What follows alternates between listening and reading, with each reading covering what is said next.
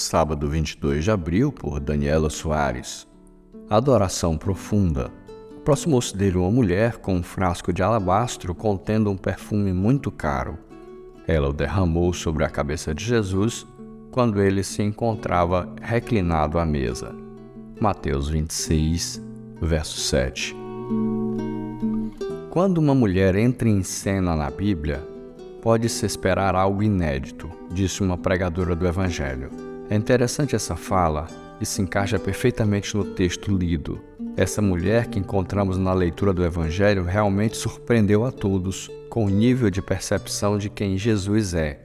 Podemos afirmar que ela tinha elevado o entendimento da grandeza de Cristo, tendo em vista o nível de adoração que ela prestou. Entregou algo de grande valor sem nenhuma resistência às opiniões alheias. Já a reação dos discípulos é um tanto estranha. Dizendo-se racionais e sábios, reprovaram-na de pronto. Ao que nos parece, a adoração da desconhecida incomodou todos os que estavam no local, inclusive aqueles que já andavam com Jesus há anos. Estariam mesmo preocupados com os pobres?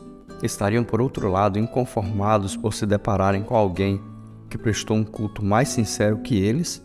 A adoração sincera de outras pessoas nos incomoda ou nos inspira?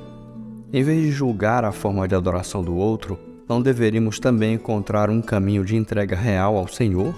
Há níveis de intimidade e conhecimento de Deus, e isso muda a profundidade da adoração. Se formos rasos no conhecimento de Deus, seremos rasos na adoração. Mas se olharmos firmemente para a grandeza de Deus e desejarmos Sua presença todos os dias, atingiremos o alvo que Ele mesmo estabeleceu. Seremos para o louvor da Sua glória.